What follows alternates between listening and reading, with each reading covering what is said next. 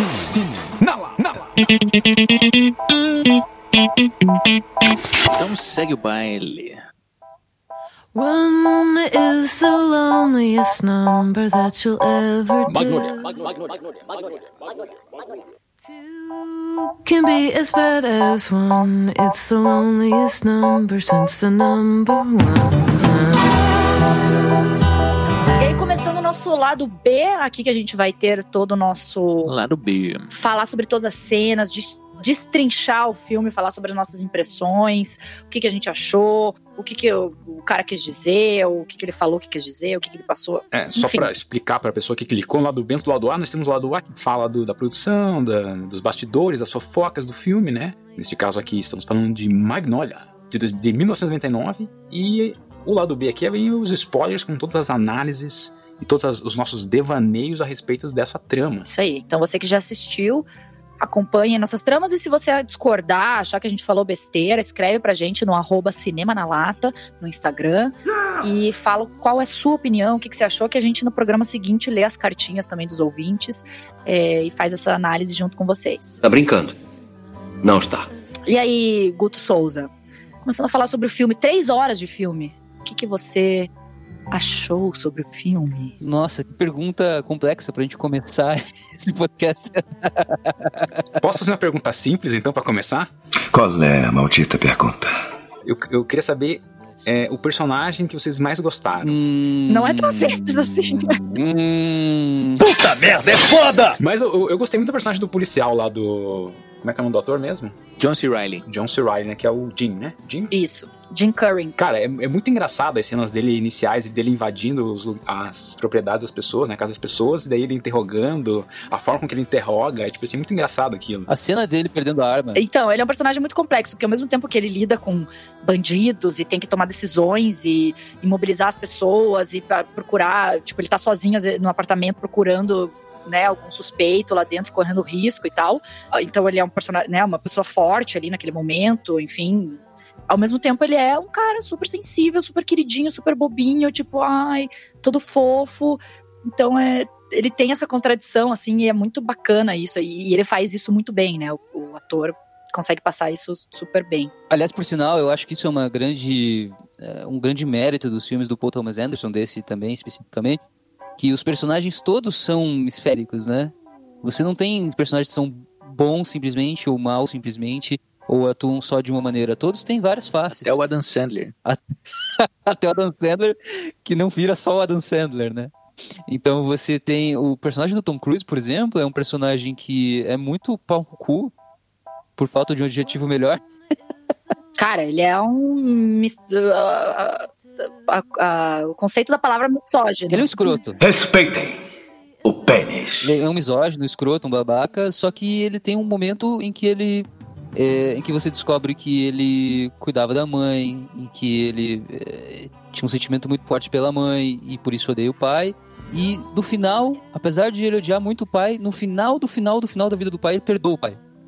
O que também é um- um- uma virtude, entende? Então, ele é um personagem que a princípio você vai odiar, mas ele tem coisas louváveis também. Então, ele tem lados também. O próprio personagem da Cláudia também, né? No primeiro momento que você vê o personagem da Cláudia, você fala assim, nossa, que maluca, que doida. Né? Tipo, por que ela tá tão histérica assim?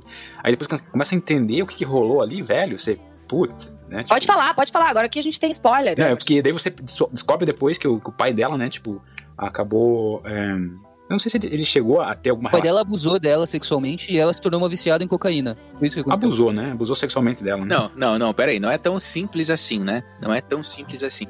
Porque ela acredita que o pai dela abusou sexualmente dela. Ele nunca fala que ele fez realmente isso, né? Ele não admite. Ele não admite. Ele fala que pode ter feito e que ele não se recorda. Porra, Gui, e por que, que ele ia cometer suicídio então? Não, nossa, tem várias Porque outras ele sabia coisas. o que tinha Não, acontecido, né, não, não, caralho? Não é tão simples, tem várias coisas. Sobre, Sim, sim. Você acabou de falar que todas as personagens são esféricas e você quer atribuir um único motivo. Peraí, mas você tá defendendo um pedófilo aqui na minha frente. Eu quero ver sangue. Eu quero sentir o gosto amargo do seu sangue. Não, eu não tô dependendo. Eu tô trazendo à luz dos ouvintes aquilo que de fato acontece no filme, que é o contrário do que você tá fazendo. Eu te peguei, Ferris. Mas o Jimmy Gator, que é o, é o cara que tem, o pai da Cláudia, ele tem vários outros problemas além da filha dele, né? Ele Com traía a certeza, mulher, ele era um alcoólatra, ele, enfim, tava trabalhando, num, eh, vivia para pro programa de TV que, puta, ele, não, ele tinha Ele que... abusava das crianças na, na, na própria TV. E tinha um câncer que tinha um câncer que ia debilitar ele pro resto da vida, né? Tem uma Pois coisa é. que talvez que é o seguinte, que ele eh, olha que paradoxo, ele quer se matar pra não ter que lidar com a morte, porque ele tá morrendo. Agora uma coisa é você morrer com um tiro na pinha, outra coisa é você ficar meses morrendo de câncer, né? Não, e, e tem outra questão também, né? No primeiro momento que você vê esse personagem indo conversar com a Cláudia lá, com a filha dele, a única coisa que ele fica é, jogando na cara dela é: eu estou morrendo e você precisa agora fazer as pazes comigo. Eu estou morrendo. E tipo, é uma coisa muito de. É um ego muito grande que ele demonstra ali já, né? Tipo assim, olha, você precisa me dar atenção, né? Porque eu estou morrendo. Parece que ele tá querendo acertar as coisas com os outros pra que ele fique bem, não pra que os outros fiquem bem. Então parece que ele conta, ele conta para a esposa também a questão da traição pra que ele fique em paz com isso e não pra que ele Ela até pergunta pra ele, né? Você tá se sentindo melhor agora que você falou? Muito bizarro isso, né? Então, na verdade... É esse cara que você tá defendendo, Gui Stadler. Não, eu tô defendendo a a rigidez narrativa do filme. Eu não tô defendendo esse escroto. Respeitem o pênis. Então, na verdade, o filme, ele parece que são várias historinhas separadas, mas o, o negócio que une todos os personagens do filme é um programa de televisão chamado What Kids Know. Como é que é o nome? Socorro! É, What, What Does Kids Know? Sei lá, o que as crianças sabem, alguma coisa assim. E todos os personagens do filme estão relacionados com esse programa de televisão de alguma forma ou de outra. O Earl, lá, o cara que tá morrendo na cama, o velhinho, ele era o produtor desse programa. Então, ele que produziu, ele que dava grana tal, pra esse programa de TV acontecer. O Jimmy era o apresentador do programa. O Kid, o Quiz Kid Donnie Smith, que é um, cara, um personagem ótimo também, Esse é sensacional, esse personagem. Muito bom. do, do William, William é, May. Ele, ele foi, um- um- participou desse programa, teve uma, uma pequena fama. Não, ele foi o maior, né? Ele foi o cara que mais acertou, né? Ele foi o cara que, o- a O criança que mais acertou. Detentor do recorde. Ganhou uma bolada de dinheiro que na época os pais dele roubaram dele.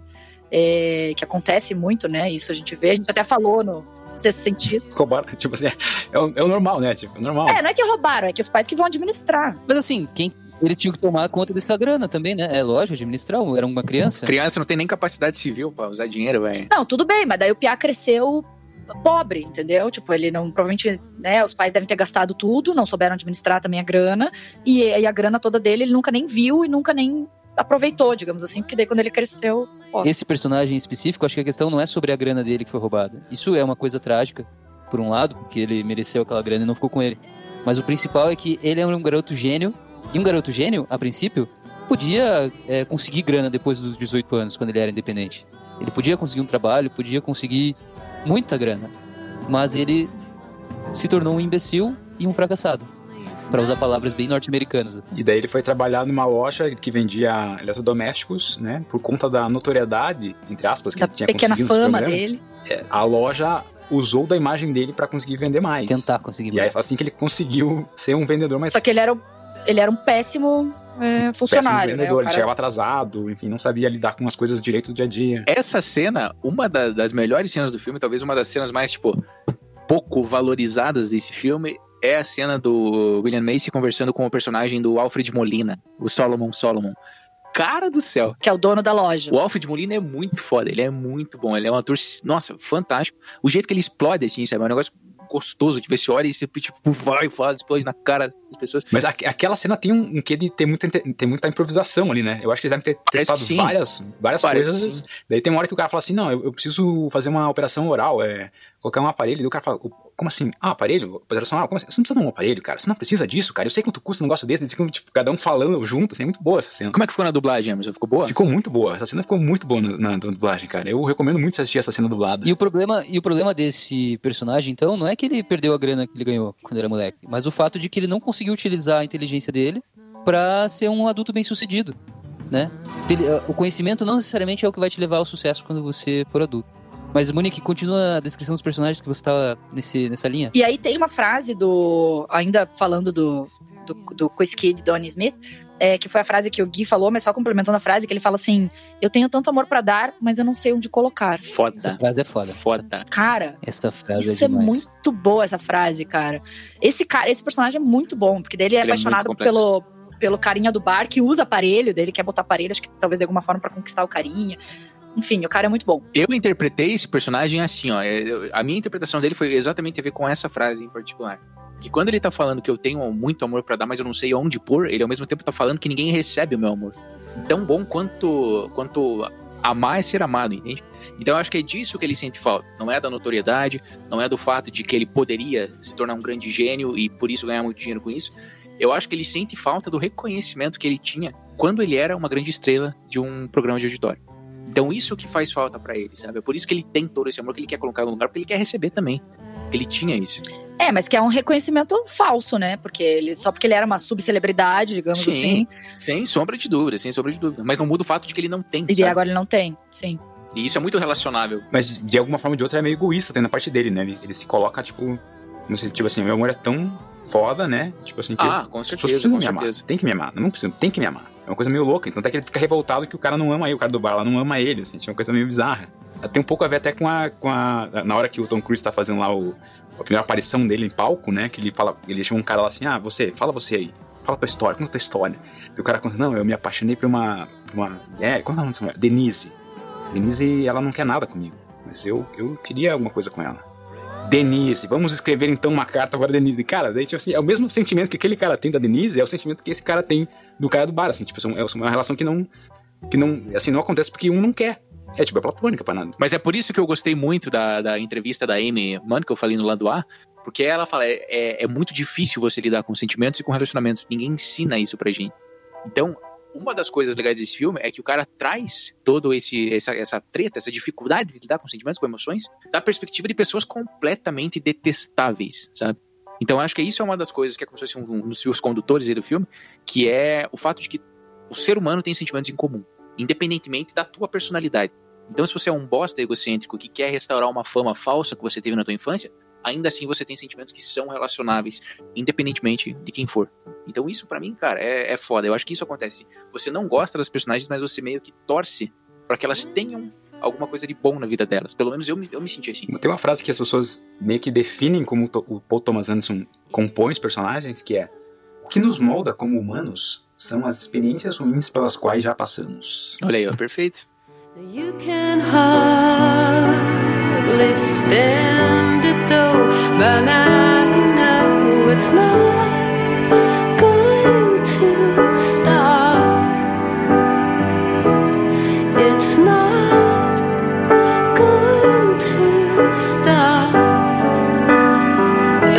personagens, eles são, é, ao mesmo tempo que eles são um pouco caricatos ou um pouco exagerados, você consegue se identificar, pelo menos com alguma característica, alguma coisinha de, de algum dos personagens, pelo menos. Então, é, é isso que eu acho que é o filme. Ele traz você pra dentro do filme, né? Ele consegue te colocar ali na situação, em alguma situação, alguma cena, algum sentimento de algum dos personagens. E você sente aquilo que o cara tá sentindo e aquela agonia, aquela tristeza, sei lá. E, e isso o filme faz muito bem, né? Porque ele traz muitos personagens e muitas. é, em muitas situações diferentes. É, Então ele consegue abranger um- uma quantidade de sentimentos, de, de coisas muito grande. E, e é por isso que você sente tanta coisa. Quer dizer, eu pelo menos, né? Senti tanta coisa quando eu vejo o filme. E assim, é, isso é um grande mérito. E olha só, pra cada personagem que a gente tá citando, a gente sentiu alguma coisa e a gente vem aqui e discute o que a gente sentiu Pra todos os personagens que a gente citou até agora. A gente teve uma pequena discussão sobre quem foi, quais são suas suas motivações, é, é, por que ele tá aqui, por que tá lá. A gente- se a gente começar a discutir cada personagem aqui, a gente vai levar mais do que três horas, que é o tempo do filme. Então olha a profundidade que o cara conseguiu dar nesse filme, né? E, e que ele consegue dar nos filmes dele, né? Cara, esse filme, ele me chacoalha de um jeito que. assim, normalmente quando você vê um filme, mesmo que seja um filme que te causa algum sentimento ruim, eu não sei como é que é pra vocês, mas eu me sinto bem por ter sentido aquela coisa ruim. Vocês entendem o que eu tô falando? Sim, porque você sai um pouquinho diferente. No final do filme, você Sim. tá um pouquinho. Tipo, mexeu com você, coisinha- deu aquela isso. mexida. Exato, deve ser sentimento. Só que com esse filme, cara, eu assisto ele e eu me sinto mal. É um dos poucos filmes que eu assisto e eu me sinto mal de verdade, assim, sabe? Eu não tenho, eu não tenho esse sentimento, tipo, eu, eu penso, cara, que merda que eu fui assistir isso. Sabe, eu me sinto, puta, cara, terrível. E sempre com alguma coisa diferente. Eu acho que é a- a segunda vez que eu vi esse filme, afinal de contas ele é muito longo. Mas eu lembro de já ter visto algumas outras cenas dele em separado, assim. Então as questões de morte, por exemplo, do velho morrendo. A cena do velho falando que ele vai perdendo, que a parte ruim de morrer é que você vai perdendo pequenas coisas. Entende? Ele vai perdendo memórias, como se fosse. Cara, quando ele fala umas coisas dessa, eu fico tipo. Sabe, são, por exemplo, o cara é produtor de um grande programa de televisão, muito bem sucedido, O cara tem uma vida aparentemente boa, uma baita de uma casa, ele tem uma esposa nova, né? Uma esposa trophy wife, que o pessoal chama. Aparentemente ele teve um bom relacionamento, teve suas tremendas falhas. Mas, mesmo assim, cara, esse filme, olha, é um chute no, no cu, assim. É muito forte, é terrível, cara. Assim, uma das cenas mais fortes que eu acho, cara, é, é quando o, o, Tom Cruise tá palestrando no palco, assim. Porque ele fala coisas, assim, que você fala, meu Deus do céu, né? Tipo, coisas bem, bem absurdas, assim, né? De, pra nossa sociedade. Porque ele fala da questão de, de, tipo, lidar com a mulher. Como você tem que lidar com a mulher? Você tem que lidar com a mulher desse jeito, assim, né? Você tem que ligar para ela, dizer que você quer sair, mas você, na verdade, não vai sair com ela. Você vai esperar oito dias para sair com ela. E você vai deixar lá, ela cozinhando. Então, cara, ele passa, tipo, uns macetinhos, assim, você fala assim, meu, e tem muita gente ali que fica ali, tipo, realmente, tipo, meio que como se fosse uma seita dele, né? A seita do, do, do cara, do, do, personagem dele e tudo mais. Vira uma religião, religiãozinha deles, e os caras acreditam muito nisso, né?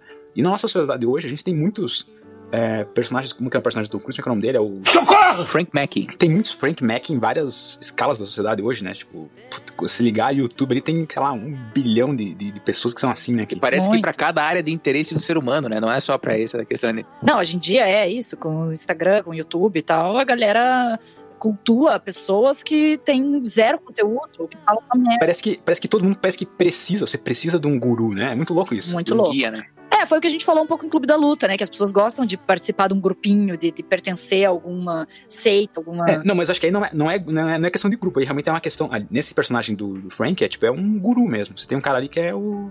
O cara vai te guiar. Os que hoje a gente chama de coach, né? Isso, o coach que você tem pra sua vida aí, né? Ou às vezes até. É, às vezes até professores, né? Tem professor que realmente leva, leva o ensino do, dele, né, pra um lado mais de, de culto mesmo, coisa meio louca, assim. Tem muito hoje disso, né? Que fala o que você tem que fazer, como você tem que pensar, etc. O cara te mostra um caminho, né? Tipo, formulinha pronta que você é tão burro que você não consegue fazer. Você não consegue entender o que eu tô falando. Tem que dar uma formulinha para você para você conseguir fazer. É muito louco. Sim, porque você não tem personalidade própria, você não consegue pensar com a sua, sozinho no que você deveria ou não deveria fazer, no que, que você acha que é certo ou não acha. Você precisa que alguém te fale isso. E o Tom Cruise é essa pessoa, né? Mas que na verdade também é cheio de inseguranças e, enfim, problemas familiares que ele não admite. É, não, até que ele fala do passado, né? Aquela minha frase que eu falei no começo é a frase dele, né? Que ele diz lá que, tipo, o passado dele é o que menos interessa na entrevista dele. Assim, ah, não vou passar meu passado. Não, essa cena da entrevista é muito é, foda também. É né? muito foda. Ele é, muito, é ele muito tenta, massa. Ele tenta conquistar a mulher, a mulher não deixa ele ser, ser conquistada. Ele fica de cueca, né? Na frente da mulher, assim, Sim. tipo, pô, que, que é isso, cara? Um baita pacote, diga-se de passagem. Uma meia, Monique, deve ser. é, de enchimento, não podia ser tão assim, avantajado. Respeitem o pênis. Guto, Guto, o que, que você achou do, do pacote do Tom Cruise? Eu fui falar. Eu fui falar no microfone, eu falei no cookie, vocês repararam? Que diabos não? E você, seu doido? Mas o que você achou do pacote do Tom Cruise quando ele tá lá de fralda, não, lá, aparecendo é... de fralda? Aquilo é ridículo, né? Parece uma fraldona mesmo, Aquele né? enchimento é ridículo. Aquele enchimento é ridículo, né? É muito engraçado. Ah, ridículo nada, vocês estão tudo com inveja. Mas enchimento, Monique, pô, eu posso colocar também um caderno de tilibra na, na minha calça. Pior que era meio, foi meio demais. Sim, assim. mas é porque aquele cara era um babaco. É o próprio personagem que fez aquilo, não era para parecer que o Tom Cruise tinha um pintão, mas era exatamente para parecer que o personagem tinha colocado um enchimento. Que ele usa realmente aquilo no dia a dia, assim. Né? É, é que a gente tá falando da, do momento da entrevista, né? Que no momento da entrevista ele, ele, assim, ele quer dominar a mulher ali sexualmente pra, tipo, ele conduzir a entrevista e daí ele acaba se fudendo porque a mulher, tipo, tá cagando pra ele, assim. A mulher manda muito bem, né? Ela, no começo, ela parece que tá indo na dele só pra conseguir mais informações dele, né? Ela fica, tipo, fazendo umas caras de que tá sendo seduzida e aí isso faz ele crescer, né? Porque, nossa, tô, tô mandando bem, ela já, vou sair daqui, vou comer ela. Só que, na verdade, ela tá fazendo tudo aquilo só para ele continuar respondendo e aí, enfim, conseguir mais informações dele. E ela começa a entrar na vida pessoal dele, aí ele começa a ficar puto, né? Até que ele tem a, a fúria. Ele fica parado, assim, né? Tipo, olhando só pra ela quieto, assim, né? Ela pergunta, nossa, mas por que, que você tá fazendo isso? Tipo, que criancice é essa que você tá fazendo? E daí ele espera acabar o tempo da entrevista pra, tipo, falar assim, ah, acabou o tempo da entrevista, tá aqui, tô uma hora que você pediu, tal. Ele fica quieto só pra isso, só pra preencher, assim, o tempo e falar, ah, beleza, cumpri com a minha obrigação, dei o tempo da entrevista, agora tchau, vou embora. E não consegue lidar com as perguntas que ela fez, ele não consegue responder nada. Eu acho que essa personagem é a minha personagem favorita, essa repórter. A repórter, puta, ela é, manda muito Porque bem. Porque ela destrói o cara. E assim, isso me lembra tantas pessoas do ano 2020, sabe? No Brasil. Esse personagem do Tom Cruise. Sim, não, do, do, mundo, na verdade, né? Do mundo. Abre o YouTube pra você ver, abre o YouTube. YouTube, Twitter, estão em todas as redes sociais. Pessoas que se impõem em falsas verdades e que são facilmente destruídas é, pela, pela realidade, né?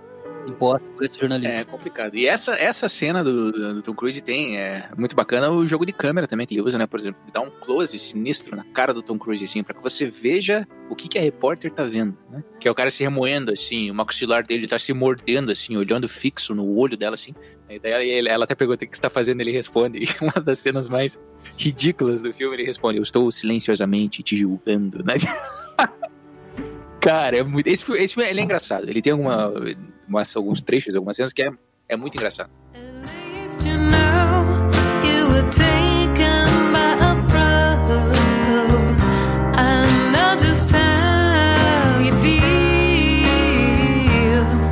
Bom, vamos falar do comecinho daquelas cenas lá. Até queria falar sobre. a- acho que eles usaram uma câmera diferente, né? Você sabe alguma coisa disso, Guto?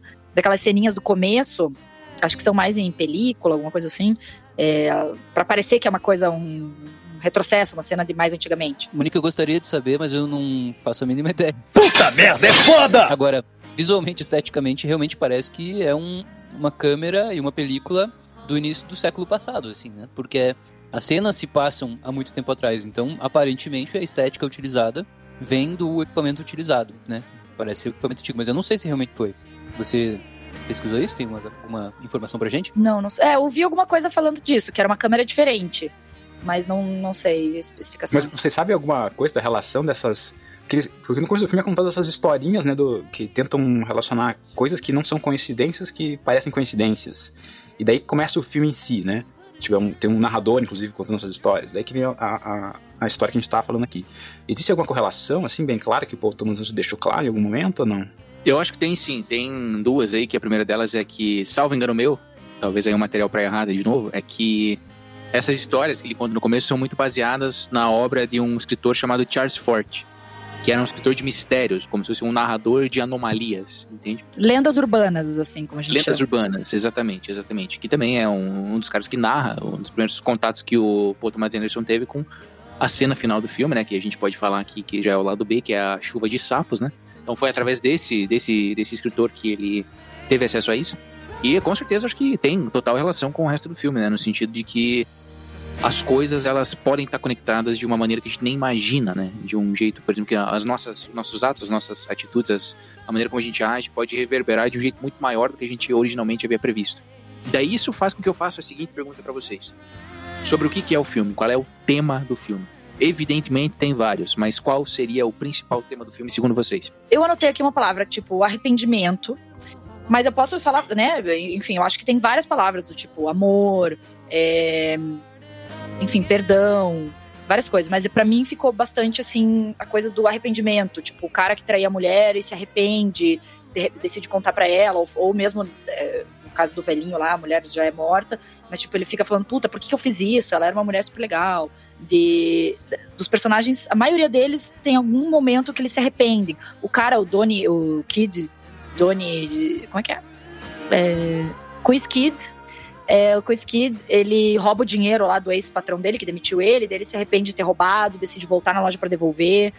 O, até o, o apresentador do programa, o Jimmy, também traía a mulher, maltratou a filha, se arrepende, vai procurar a filha para tentar reatar o contato com ela, decide contar pra mulher que ele era um sacana com ela. A mulher, a mulher do, do velhinho, a Linda, né, que é a Julianne Moore, é, também se arrepende porque ela fala que casou com ele só pelo dinheiro, que ela nunca amou ele, e daí quando ele tá quase morrendo, ela ah, é, decide que, na verdade, ela ama, decide não, né? Ela percebe que ama ele, que ele era muito legal com ela, que ele sempre foi muito legal com ela, e ela se arrepende de ter ferrado com ele, ter casado só por interesse. Então, enfim, acho que todos eles, é, a maioria deles tem isso do arrependimento. assim. Eu acredito que o filme fala muito sobre a imprevisibilidade da vida, né? Ah, co- como por exemplo uma chuva de sapo, que é uma coisa que pode acontecer, segundo relatos reais e segundo o personagem mais inteligente da trama toda, que é o molequinho, Está na Bíblia, inclusive.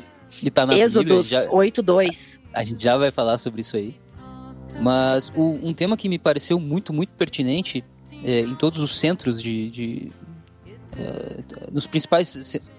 Desculpa, deixa eu reformular isso.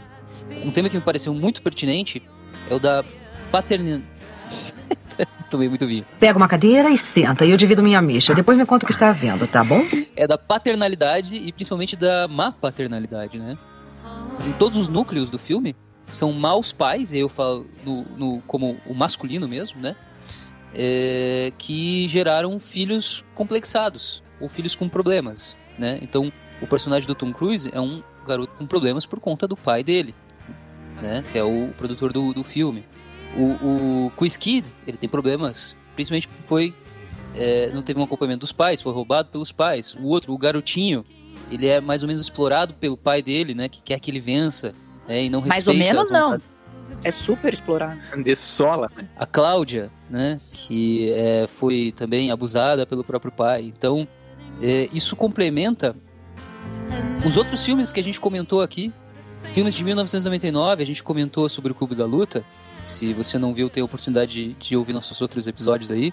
Em Clube da Luta, a gente fala, o Emerson, se eu não me engano, fala que essa geração dos anos 90, final dos anos 90, é, ela foi muito impactada pela falta dos pais na sua criação.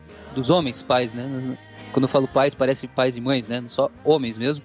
Porque foram as primeiras famílias que cresceram com pais separados. Então, muitos filhos não tiveram um exemplo masculino em casa. E aí a gente tem o Clube da Luta, que fala sobre isso, sobre o mau relacionamento com os pais. No sexto sentido também, o garoto não tem a presença do pai dele na casa. Então, os filmes de 99, eles falam sobre isso. E a gente vem em Magnolia e fala extensivamente sobre esse tema. Então, me parece que é algo recorrente, é uma coisa muito dessa época, né? Me marcou bastante isso no, nesse filme Magnolia. Olha só, é, esse filme realmente nos traz debates bem interessantes, porque o Monique viu uma coisa, o Guto viu outra, e eu vou dar uma terceira opção e provavelmente o Guilherme deve ter uma quarta.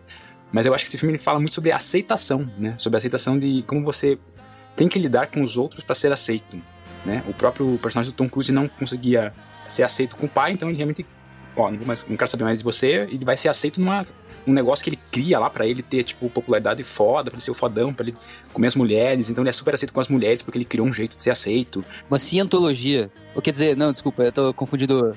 Tô confundindo a realidade. Ah, por quê? Por que eu não tomei a pílula azul? É fácil esquecer que Tom Cruise é maluco vendo os filmes dele, não é? Ele parece uma pessoa, né? Um cara coeso, assim, mas Né? ele. O cara é verdade, líder de um culto. Seduza e destrua, é o nome da. Seduza e destrua. Seduce and Destroy. cara, que absurdo. Aliás, existiu o site, você viu que existiu o site seduceanddestroy.com? Sério? Será que ele levava a sério? A galera fez um negócio desse, cara? Foda. Não, não, não é que a galera fez, mas o na propaganda do Seduce and Destroy, no filme, tem um número de telefone e tem um site divulgado no, no próprio filme Magnolia. E naquela época de 99, quando você acessava esse site, seduceanddestroy.com, você era encaminhado para o site do filme Magnolia. E se você ligava pro telefone, você ouvia a mesma gravação do Tom Cruise que você escuta no, no filme. Então existia esse, esse easter egg, assim, pros realmente aficionados que iam seguir. Tinha um site do programa de TV também que levava pro site do filme. Isso, é até porque naquela época, assim como o Matrix, né? Era o princípio, assim, dessas divulgações na internet. Então, Maravilhoso. eles exploravam de maneira mais criativa, assim, essas E oportunidades. eu acho que na Premiere, talvez as pessoas recebessem um VHS, né? Com o Tom Cruise aí dando dicas, né? É, provavelmente. Tá brincando?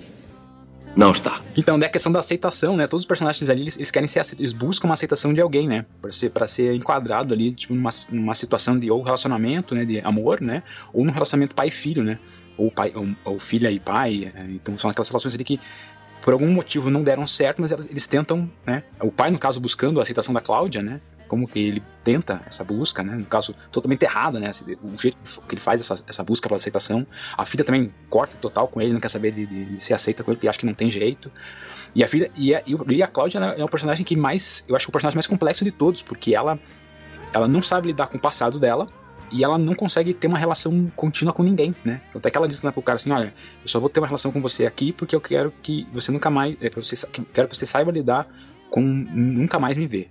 E, tipo, é muito louco isso. Que é a frase do, da música da Amy Man que deu início ao É roteiro. né? muito louco isso. Então essa, essa é a minha visão do filme, que é um filme que fala sobre as bus- a busca pela aceitação. E essa, você já dá a sua visão, Gui, mas essa atriz que faz a Cláudia, que tá sempre ligadona de cocaína. Ela tá muito- a atuação muito dela, cheirada. Cara, a atuação dela, meu Deus do céu, é muito cheirada. Ela, fala, Ela não fala para rápido quieta, demais, assim, e ela ela não para, e ela não para, e ela tá o tempo todo. Meu Deus, e, e como é que ela não teve uma overdose de tanta cocaína que ela cheirou? Toda a cena dela ela tava cheirando cocaína, ela não parava de cheirar cocaína, ela tava cheirando, tava cheirando, tava cheirando. E, o ela filme se passa em cara. 24 horas, hein?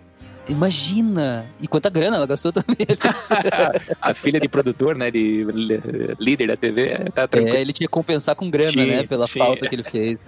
É, mas isso é muito legal, que o filme é como se fosse a história linear, digamos, se passa ao mesmo, ao mesmo tempo, né, na vida de todos os personagens, é, durante algumas horas. Dia, é 24, não sei se chega, não chega a ser 24 horas, né? Sei lá. É um dia, não é exatamente 24 horas, mas é o espaço de um dia. E além de um espaço confinado, também é, em tempo, também em perímetro, né? Porque a gente.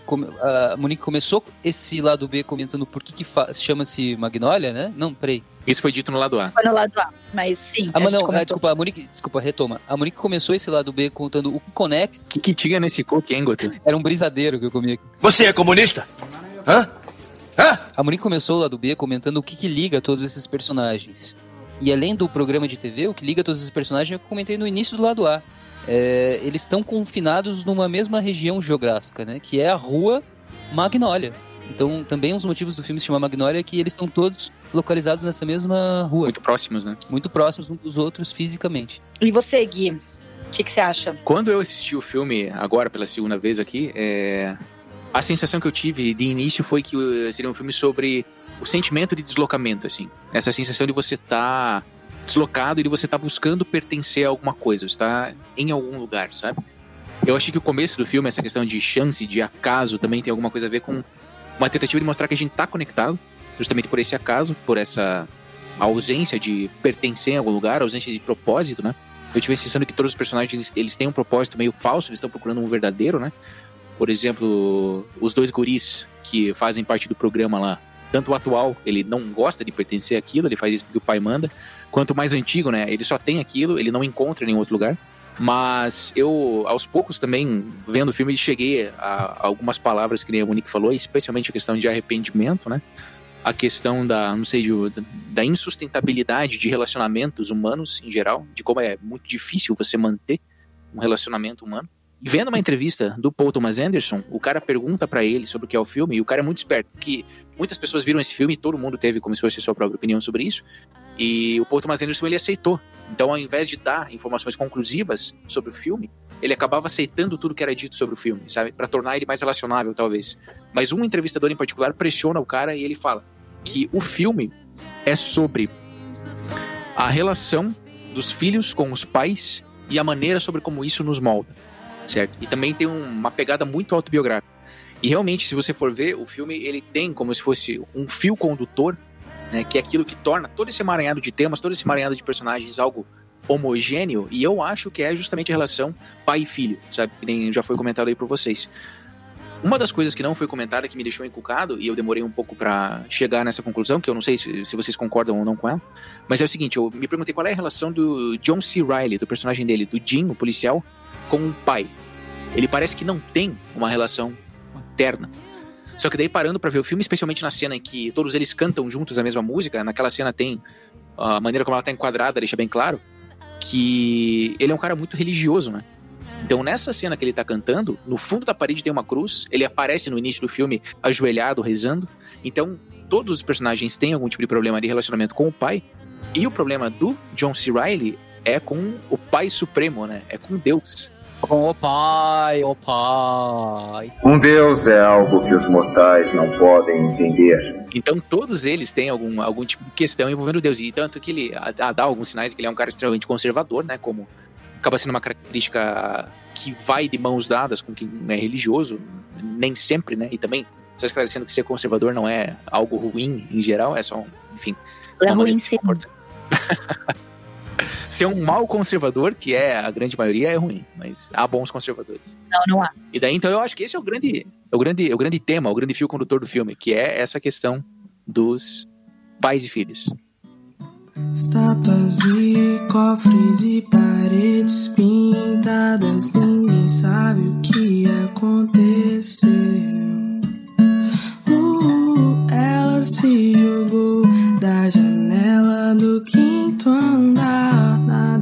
Fácil de entender. Tem duas, du- duas cenas do John, do John C. Reilly que me incomodaram nesse Incomodaram filme. no bom sentido ou mau sentido? Mau sentido, mau sentido. Primeiro é aquela cena que existe ali que ele tá.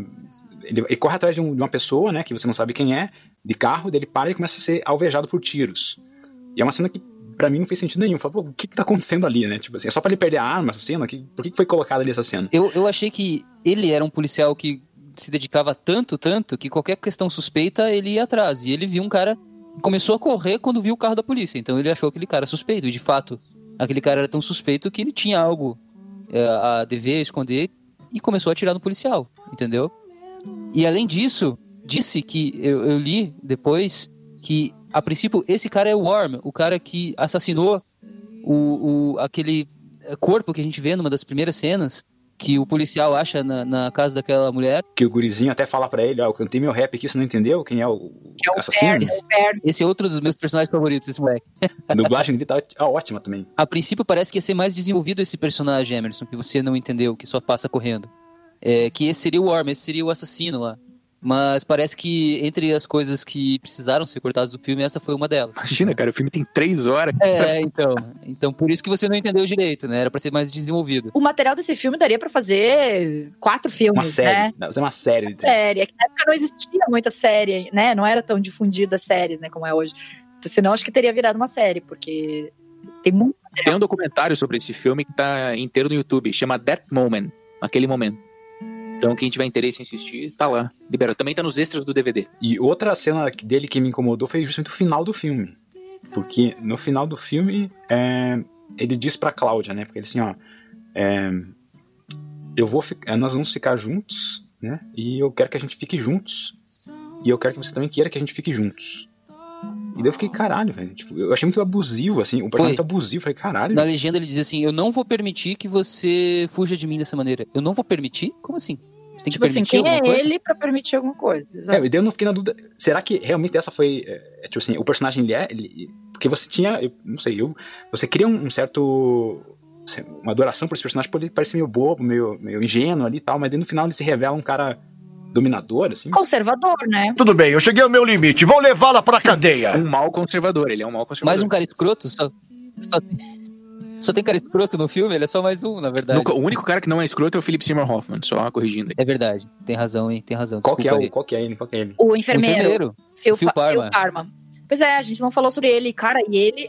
Na verdade, ele é um dos meus preferidos, acho, assim, poderia. Ah, mas o, o moleque também, né? O moleque também, pô. Ah, o Stanley, Coitado com certeza, moleque com lá. certeza. Stanley. Como assim que ele não é escroto? Ele rouba a carteira da mulher que tá morta? Não, esse é o Não, Dixon. não, não. O programa das o crianças. Stanley. O Ah, desculpa, me desculpa, me desculpa, me desculpa. Glow Stanley. É que Glow Stanley. De- desculpa, eu tô com outro moleque na cabeça. Sim, esse molequinho inteligente aí. Por- aliás, por um momento do filme eu fiquei, eu, eu fiquei na pira que era a mesma pessoa do Dixie lá.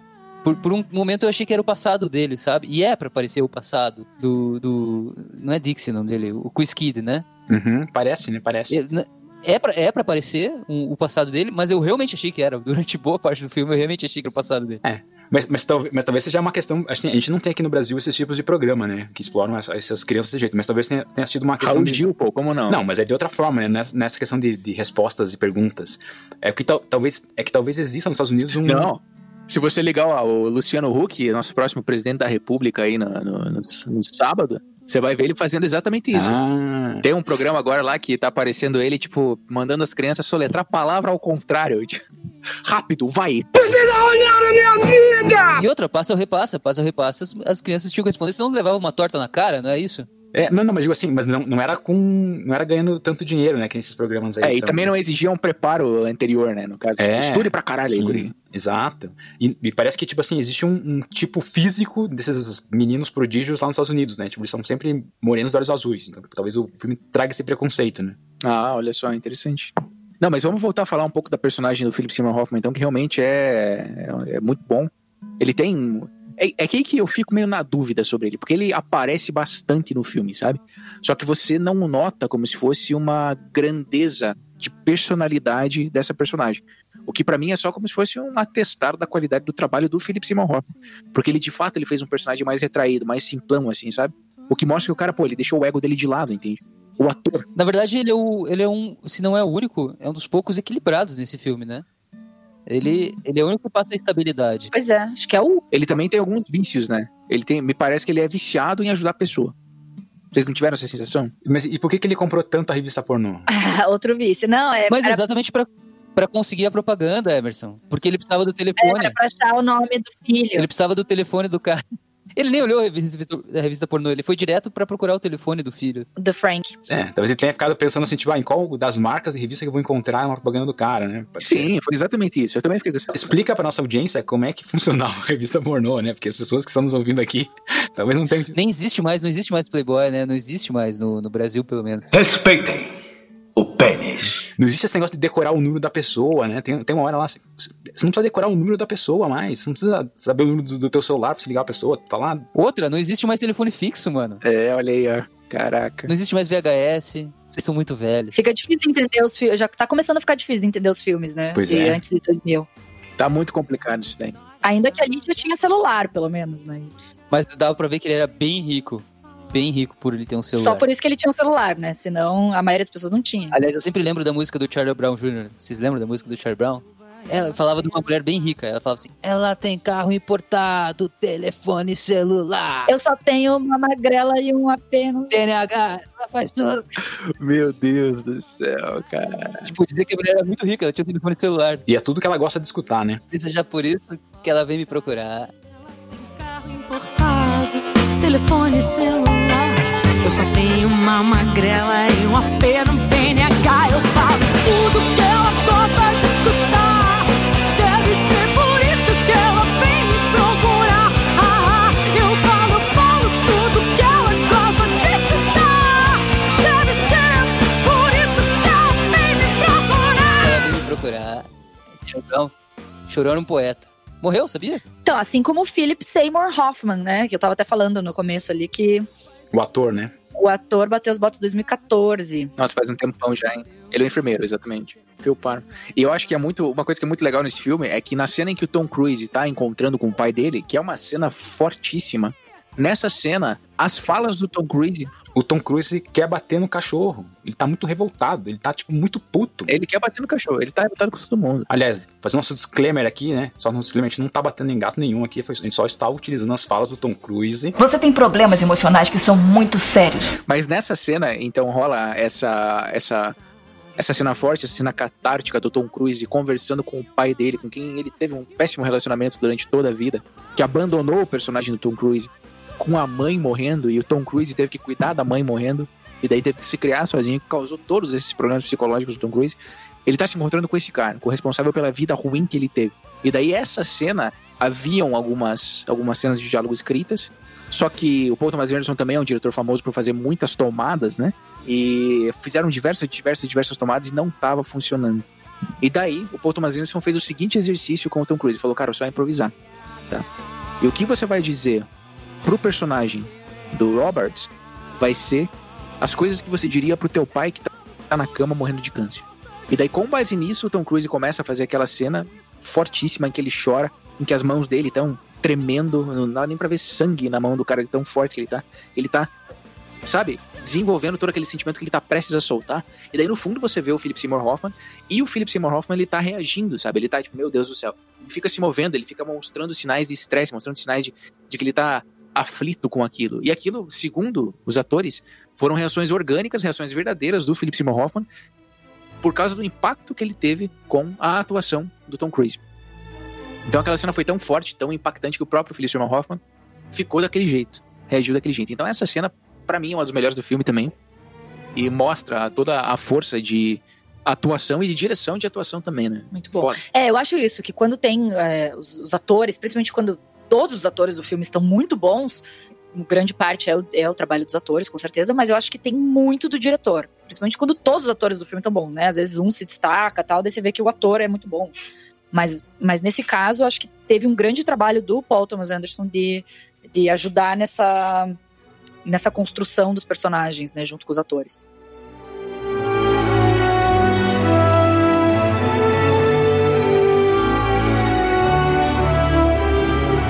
Comentar sobre uma coisa aqui. O Gui tava comentando sobre o, o personagem, o policial, né? Que ele é um personagem bem religioso. E essa é uma interpretação também possível do filme inteiro, até porque existem várias dicas, né? De que o filme também fala sobre intervenção divina. Né? O filme também fala sobre a vida das pessoas com a intervenção de Deus. Por que, que eu falo isso? Porque o filme várias e várias e várias e várias vezes, na verdade centenas de vezes, ele vai se referir à Bíblia, mais especificamente ao livro de Êxodo, capítulo 8, versículo 2. Como que ele se refere a isso? Eh, Desculpa, mas tem, tem várias vezes, que, tem- na verdade, assim, tem duas vezes que eu me lembro, assim, que explicitamente você lê Êxodo 82, né? Tem um momento em que tá rolando aquele... ah, ah, tá rolando o programa de auditório e tem um cara no auditório com um cartaz escrito Êxodo, capítulo 8, versículo 2. De, na plateia. E aí esse cara é retirado da plateia, inclusive pelo próprio Paul Thomas Anderson. Não sei se você sabe, mas o Paul Thomas Anderson, ele figura como um segurança ali da plateia. Depois tem um momento que pra mim ainda é mais claro, em que aparece no, no- nos pontos de ônibus, naquela propaganda que tem nos pontos de ônibus, sabe? É, a gente chama de mobiliário urbano, apare- aparece Êxodo 8, 2, né? E o número 8 com o número 2 aparecem diversas e diversas vezes nesse filme. Vocês repararam? Sim. Não tinha reparado. Naquela tinha cena do começo, em que ele, ele tá contando aquelas historinhas que a gente até comentou, que são historinhas que o narrador tá narrando e tal, que comentam sobre a casualidade das coisas. É, um dos caras vai se jogar, um um menino decide se matar, se jogar do prédio. E, e ele tá lá no terraço do prédio e tem umas cordas, assim, num canto meio emaranhadas, um negócio que estão emaranhadas do formato certinho 82. Eu, eu reparei, foi a primeira coisa que eu reparei. É prime-. Eu foi, re- acho que é a primeira aparição, talvez, do, do 82. E assim, é bem óbvio, assim, mas é, algumas pessoas não vão reparar, mas a corda tá no, no formato 8.2. Eu olhei, eu tava assistindo com a Tati, Po- né? Posso ler um trechinho do Êxodo dos 8.2 aqui? Não, se você for ler um trechinho, você não vai ler nada, porque é uma frase só, né? Lê a porra inteira. aí. É uma frase. Se você, não quiser deixá-lo ir, mandarei sobre o seu território uma praga de rãs. Uma praga de rã. Não, nada no cinema é por acaso, né? Se tem uma corda lá emaranhada em formato 82, é porque era pra estar. Não é porque alguém deixou a corda cair e ela ficou 82. Não tem casualidade no cinema, não. Na vida tem, mas no cinema não. É, mas o Paul Thomas Anderson disse em uma entrevista que ele não sabia que a chuva de rãs, de sapos, é uma coisa da Bíblia, uma passagem da Bíblia. Até ele terminar o roteiro do filme, ele falou que foi numa festa na casa de um amigo dele. E chegou na festa, o pessoal ele tinha dado. De novo uma festa, esse cara é festeiro festeiro, demais. festeiro. Eu gostava de festa. Tem fofoca lá do B também. Tem fofoca no lado B. Eu não quis falar no lado A, porque daí podia dar spoiler. Mas é. E aí o cara pegou e chegou e falou assim: tem uma coisa. te- Você conhece esse livro aqui? Mostrou a Bíblia, né? Conhece esse livro? Ele falou, ah, mas eu conheço, por Nunca quê? ouvi falar. Nunca ouvi falar. Conheço o que, que tem aí, por quê? E aí ele mostrou o Êxodo 8.2 pro Paul. E ele falou, e cara, ele falou, nossa, não sabia, que, porque ele já tinha dado o roteiro dele para algumas pessoas lerem, então. E ele não sabia que era da Bíblia. Mas aí eu acho que ele decidiu incorporar e assumir isso. Acho não, né? Tenho certeza mais centenas de vezes que apareceu o 8.2 lá. Ele se identificou tanto com, com esse versículo da Bíblia é, e achou que o filme ele era tão traduzido dentro desse pequeno versículo que virou uma diversão colocar os números 8, 2 no filme. Então, além dessas duas momentos em que aparece a palavra Êxodo, então aí é uma referência completamente direta para a Bíblia, tem vários momentos em que aparece só, somente os números 8 e 2. Por exemplo, lá no início do filme, além, em cada uma das três histórias aparece o número. O número 82 nas cordas, na história do cara que suicida. O número 82 no avião, que joga aquele mergulhador, né? Depois o número 82, quando tem aquele jogo de, de pôquer, que o cara pede um 2, mas vem um número 8, Blackjack, né? Ele pede 2 e vem um 8. Depois Não, tem uma cena que é o seguinte, que é a casa da Cláudia, a personagem Cláudia, daí na cozinha dela, tá pendurado na parede dela, cabeças de alho. E daí se você contar, tem duas fileiras de alho e cada fileira tem oito cabeças de alho. Ah, E se, se eu não me engano, o, o código que ele fala, que é o pior código lá, que ele não quer que aconteça com ela, é o número 182, não é? Ele fala assim, ah, não. Na dublagem ficou um 87. Eu não sei se Ah, é então o eu, original eu tô me 82. confundindo. Já, o Guto já tá vendo 82 e outras coisas, gente. Mas o telefone do que o telefone para ligar pro, pra pedir o VHS é 88222, se não me engano. Olha aí, o número da, da, da mugshot da, daquela mulher que vai presa, que tá no apartamento que tem o cara morto, o número que tem na, de, de, de detenta dela é 82828282. É, o telefone, o telefone que o cara liga errado lá, procurando o Frank no começo, lá, o, o enfermeiro, né? É, aí é do 82, rararara, começa com 82. Que esse é o telefone né? da farmácia, que a personagem da Julianne Moore vai depois. Ah, é? Sim, mas só... Ah. é, a primeira vez só- que aparece as nuvens é 82% de umidade. Sim, não, tem muita coisa. Se a gente for falar todas também, a gente vai, enfim, mais um Magnolia de podcast. Eu tenho a melhor. de- Depois que você falar, Gui, eu tenho a melhor de todas do 82. Não, termina então, fala a última.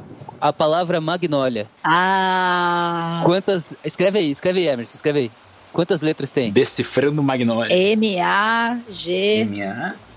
Magnolia, quantas letras tem? Soletrando. Soletra a palavra Magnólia. Oito. Oito letras? Oito. E qual Oito que... letras. e tem uma letra que se repete duas vezes, não é? Duas vezes. Qual Tem letra? uma letra sim, a letra A. Em que posições ela tá dentro da palavra? Ela está na segunda, está na última posição. Oitava. Meu Deus! É uma Gente, loucura, cara. Essa é Aí demais. já é, eu chamo de casualidade, assim como o filme me ensinou. Não existe, não existe numerologia, é casualidade, por favor. É demais, né? Esse cara pensa em tudo, cara. Ou então, é realmente uma super coincidência, como um tiro dentro de um, de um cara se suicidando durante uma queda, ele leva um tiro. Esse é o tamanho da coincidência pra Magnolia ser uma coincidência, esse 2 e 8 aí. Talvez nem ele tivesse visto 2 e 8 do Magnolia. do E quem apresentou isso pra ele foi um dos atores, né? O Henry Gibson, que é o personagem que atua com o, com o Skid na, no bar. É o cara que tá tomando, tá bebendo junto com ele. É esse Hum, ótima, cara Aquela cena ótima. é muito boa. cena muito boa. É esse cara que traz a Bíblia pro Paul Thomas Anderson e que acaba causando tudo isso. E.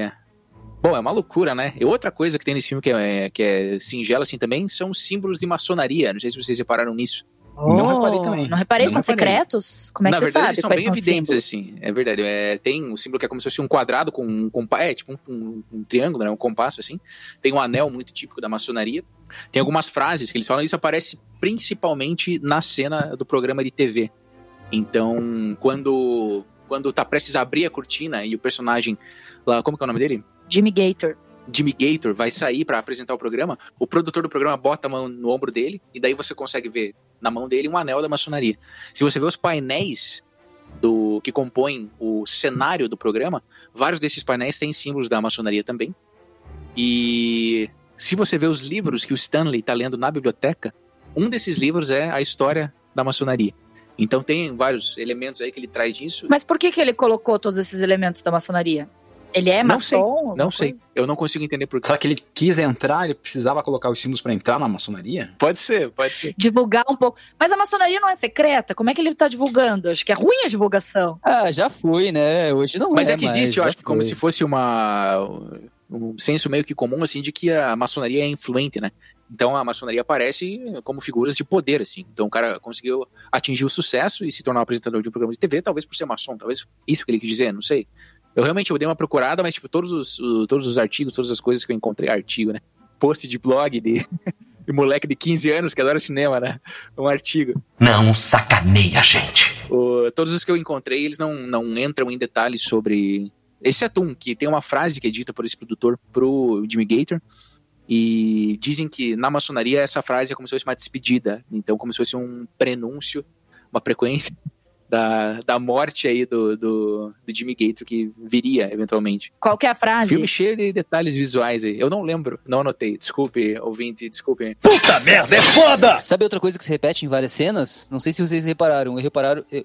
Peraí, que o Vinho também bateu aqui. Porra, é muito foda, cara! Eu reparei aí porque, bom, minha área é das artes visuais, então eu, fiquei, eu fico sempre reparando nas obras, eh, nas gravuras, nas fotos, nas pinturas que tem na, na direção de arte do filme. Então eu reparei que em várias e várias e várias cenas, em salas, aparecem gravuras, desenhos de magnólias no fundo da cena. Vocês repararam nisso? Hum, olha só, não E reparei. afinal de contas, depois de ver todo o filme, o que que vocês acham que tem a ver com Magnólia, com a flor em particular? Vocês atribuem algum significado? Além dos que a gente já falou aqui, que foram vários, É, não, mas pra esse detalhe em particular, pra flor, como que ela se encaixa nisso tudo que foi dito? que eu saiba, culturalmente, eu não consigo associar ela com nada. Não consigo associar também, até porque no cartaz, né, mostra as pétalas preenchidas por. é, ou por um ator ou por dois atores juntos, né? Eu fiquei pensando se tinha alguma coisa relacionada a isso, assim, tipo, se de repente a quantidade de pétalas, como se junta as pétalas, enfim, mas não consegui chegar a uma conclusão. Bem me quer, mal me quer. Bem me quer, mal me quer.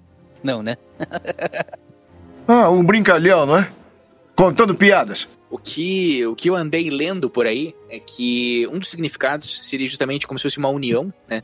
Sobre o mesmo eixo, que todas as pétalas que representariam os personagens estariam unidas numa mesma flor, né? Então, numa mesma coisa, todas elas participam dessa mesma coisa, que é, sei lá, ser um humano, sei lá o que raio o cara quis dizer. E outra coisa que eu vi também é que durante o processo de construção do filme, o Paul Thomas Anderson viu o roteiro florescendo. Entende? Então a intenção original dele era fazer um filme mais curto, um filme mais intimista. E ele começou a escrever, escrever, escrever, escrever, escrever, escrever. E não conseguia parar de escrever, de forma que a história desabrochou que nem uma flor, assim. Então foram as duas únicas coisas que eu consegui encontrar. Por que, que ele vai escolher bem a Magnólia? Se pode se relacionar com qualquer flor, Não, absolutamente. a Magnólia porque tem aquela coisa do... do que, que era uma palavra que estava na, na cabeça dele. Especialmente porque um dos temas subjacentes do filme é a morte, né? Você tá perdendo alguém que você ama e ele perdeu o pai dele pro câncer. E daí tinha aquela história de que se você comer a casca da Magnólia, você é cura do câncer.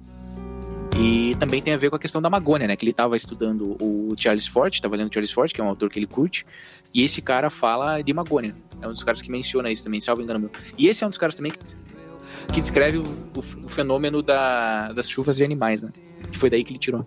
Isso que eu ia perguntar. Porque, assim, é relacionado que, que vários ah, autores comentam sobre a chuva de sapo ser algo real, ou a chuva de animais, né? Chuva de peixes também e outros animais. Chuva de aranhas é o mais comum. Chuva de aranhas, olha só. Durmam agora, durmam. Mas como que, como que É acontece? porque o- os ventos, na verdade, assim, é porque a formação dos ventos, né? Tipo, que não chega a ser exatamente um redemoinho, mas é como se fosse, imagina um redemoinho se formando.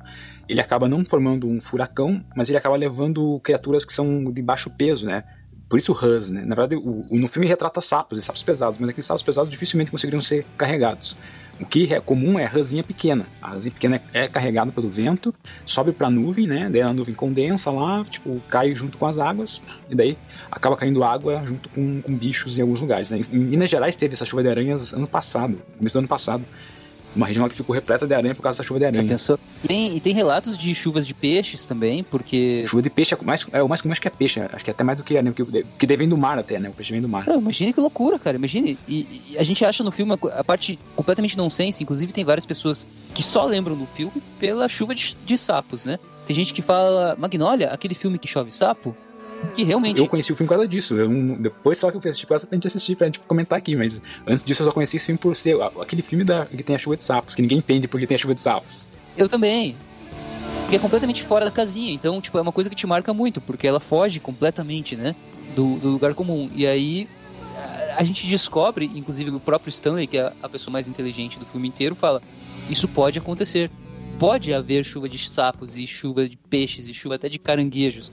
Existem relatos no planeta Terra de que isso já aconteceu.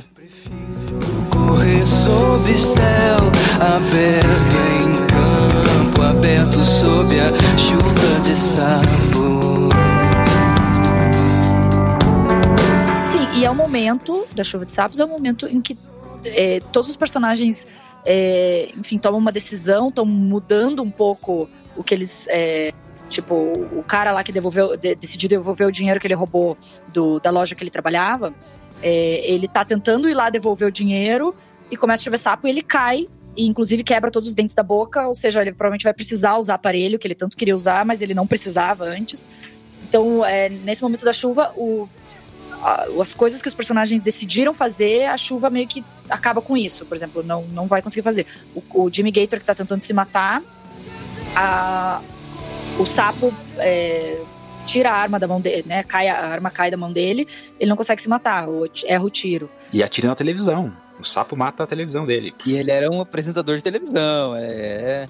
Ou seja, E sabia que, inclusive, o Philip Baker Hall, que é o cara que faz o Jimmy Gator, quando ele leu o roteiro, ele olhou pro Paul Thomas Anderson e falou: caralho, isso já aconteceu comigo. como assim? Ele tentou se matar? Um sapo caiu em cima dele? Como assim? Não, não, não. A chuva de sapo. Ele falou que ele tava viajando na Itália. Durante a viagem dele teve uma tempestade. E daí ele falou que durante a tempestade caiu água, neve e sapo. Só que ele fala que eram umas resinhas pequenas, assim, que que nem o Emerson falou, talvez seja impossível que os sapões desse tamanho caiam, mas um dos atores do filme já tinha experienciado aquilo aqui, inusitado. Caceta. Mas sem dúvida é um momento de mudança para todos os personagens, né? É um É um momento muito forte, né? Cara, eu vejo, eu só eu- uma, uma coisa que eu tentei, que eu interpretei disso, não sei, eu acho que eu tô forçando a barra, mas foda-se também. Ei, olha a sua boca. Cuidado. A frase do Êxodo 8.2 é a versão que eu anotei aqui. E se recusares deixá-lo ir, eis que ferirei com rãs todos os teus termos. Então, eu não sei, mas essa primeira frase, e se recusares deixá-lo ir? É, é, depende da Bíblia que você pega. Tem uma, depende do editor, o editor da Bíblia. Depende Né? da tradução, claro. Problema da tradução, é. Como que era a frase que você pegou, Emerson? Se você não quiser deixá-lo ir, mandarei sobre todo o seu território uma praga de rãs. Aí, ó. Não, Ah, mas leia- significa a mesma leia os coisa. outros versículos, leia, os- leia o 1 e o 3, aí vai fazer mais sentido. O um fica, deixe o meu povo ir para que para que me preste culto. Não, sim, é porque é êxodo da história do Moisés tirando o povo judeu da, do Império Do Antigo Egito. É, exato. Daí Tá- ele tá falando com o faraó aí. Sim. É. Então, mas daí, bom, eu acho que essa primeira frase aí, que na minha versão é recusares a deixá-lo ir, eu imaginei que seria algo como se fosse o passado, sabe? No filme, pro contexto do filme. Então, se você não se desapegar do teu passado, eu vou ferir com um rã todos os teus termos. E daí cai aquela chuva de sapo. Então, acho que é mais ou menos uma parada como se fosse, tipo, o filme, ele chega, essa cena da chuva de sapos, ela chega num momento crítico em todo mundo perdeu por completo qualquer vestígio de esperança. Daí vem a chuva de sapos, meio que liberta essas pessoas de algum tipo de passado e permite como se fosse uma lavagem, um recomeço, alguma coisa nesse sentido. E é interessante também porque durante a escrita do roteiro, o Paul Thomas Anderson falou que ele tinha essa carta na manga. Ele tinha o título, ele tinha mais ou menos o primeiro personagem, ele tinha as músicas da Annie Man, e ele tinha a cena da chuva de sapos. E ele falou que ele só usaria essa cena quando ele chegasse em algum ponto do roteiro em que ele não saberia o que fazer. Então, quando ele chegasse num bloqueio, ele, não, beleza, agora eu vou fazer a chuva de sapo e vou ver o que acontece a partir daí. Sabe uma interpretação interessante?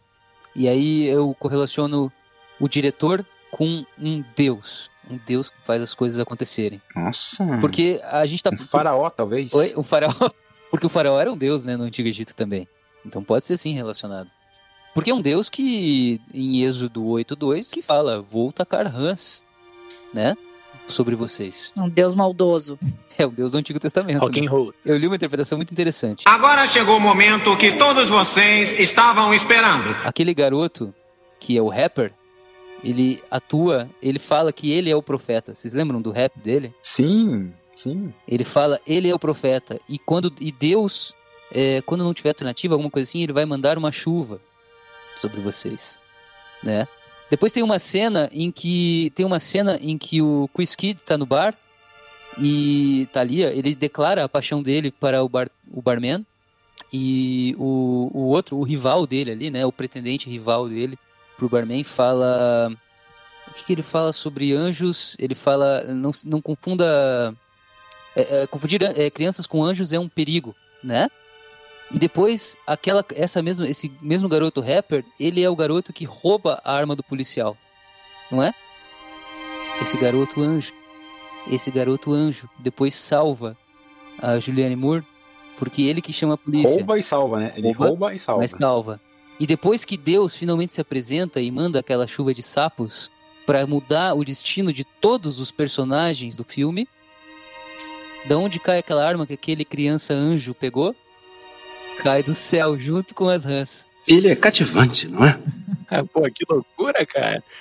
Caralho, velho. Agora o Guto explodiu dos nossos ouvintes aí. Meu Deus. Esse filme é muito doido, né, cara? Nossa, eu acho que talvez nem Paul Thomas Anderson tenha chegado tão longe assim, mas eu acho que faz Mas sentido. do jeitão que ele é nas entrevistas, ele ia olhar pra estúdio e falar: É isso aí, gostei. Era isso mesmo. Mas eu acho que é isso, tem muitas interpretações, né? E cada pessoa pode ver de um jeito. Isso que é o bonito da arte, né? É, na verdade é isso. Uma obra de arte é isso, né? Quando tem essas interpretações, ah, dependendo de quem tá vendo, né?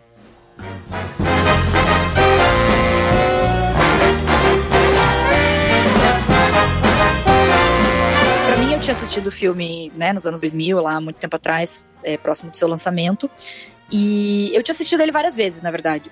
E aí eu, eu né, enfim, a gente muda muito, né, ao longo da vida. Eu agora... Ainda é o seu filme da vida ou não? Não, não é. Qual é? Eu, não, eu não tenho, não, eu não tenho. É por isso, é porque eu não gosto de ter Ela um falou filme. mais cedo: Ameaça Fantasma. Não. Não, Ameaça não, não gosto fantasma de é uma coisa um- que ameaça a Monique de fato, apesar de ela não acreditar, né? Em fantasmas. É, viu? Mas é minha ameaça. Não, eu não gosto de ter um filme preferido, eu tenho vários. Mas eu diria que Magnolia, sim, está, ainda está entre os meus vários favoritos. Top 5, top 10, top 3? Acho que top 10. Acho que top 10. Mas eu assisti, né, agora recente, e posso dizer que é, continua exercendo uma influência, continua me emocionando, apesar de eu ser uma Monique completamente diferente do que a. é, quantos anos atrás? 20 anos atrás. É, mas ainda. Ainda me, me, me causa fortes emoções, independente do período da vida, né? Por mais que eu pense completamente diferente do que aquela Monique, eu ainda sinto coisas, ainda me faz é, pensar coisas e refletir sobre a vida. Então isso é muito legal, assim, as interpretações. É um filme extremamente relacionável. É E se você gostou de, de Magnolia, de Paul Thomas Anderson, assista Sangue Negro, que na minha opinião É muito foda. É é, o melhor foda. filme desse diretor. Eu, eu acho que Paul Thomas Anderson merece talvez fazer uma sequência aqui, né? Vários filmes seguidos de Paul Thomas Anderson, né? E o cara. Eu quero assistir muito o, o Mestre, cara. O Mestre, puta, cara, deve ser um outro filme sensacional. assistiu dele ainda? também. Mas esse filme é difícil. Com Joaquin Phoenix e Philip Seymour Hoffman, nossa. É foda. Esse demais. filme. Mas é Eu difícil. achei, eu achei um filme difícil, cara. Me falaram que tem que assistir duas vezes pra entender o filme, assim, muito louco. isso. Eu vi uma só, talvez seja isso. Na verdade, ele, se você gostou de Joaquin Phoenix em Coringa, você vai se relacionar com esse filme. Se você gostou. É um bom ator com um bom texto, algo que você não viu no Coringa. Novamente aqui falando, falando de heróis. Não, e só pra fazer, só pra fazer uma coisa que eu esqueci. Você achou que não, ouvinte? Você achou que não? Você achou que Magnolia não teria nenhum vínculo com o universo cinemático da Marvel? Pois você achou errado, ouvinte. Achou errado, Vinte Otário.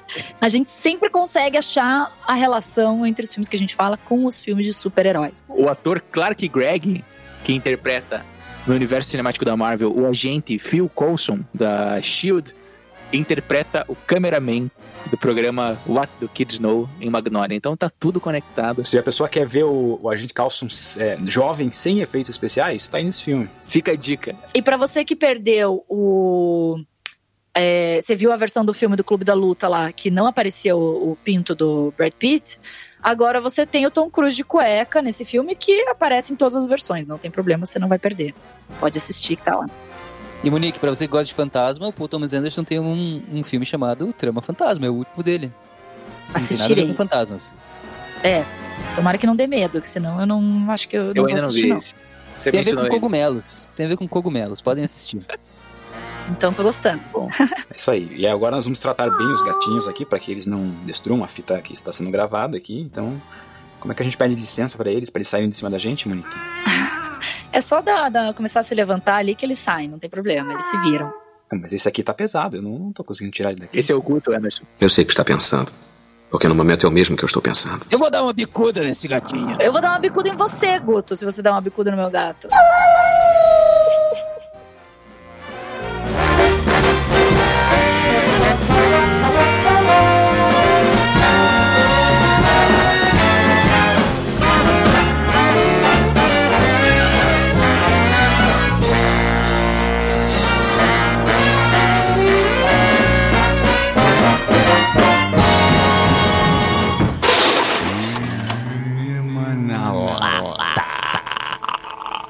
Versão digital dublatrônica.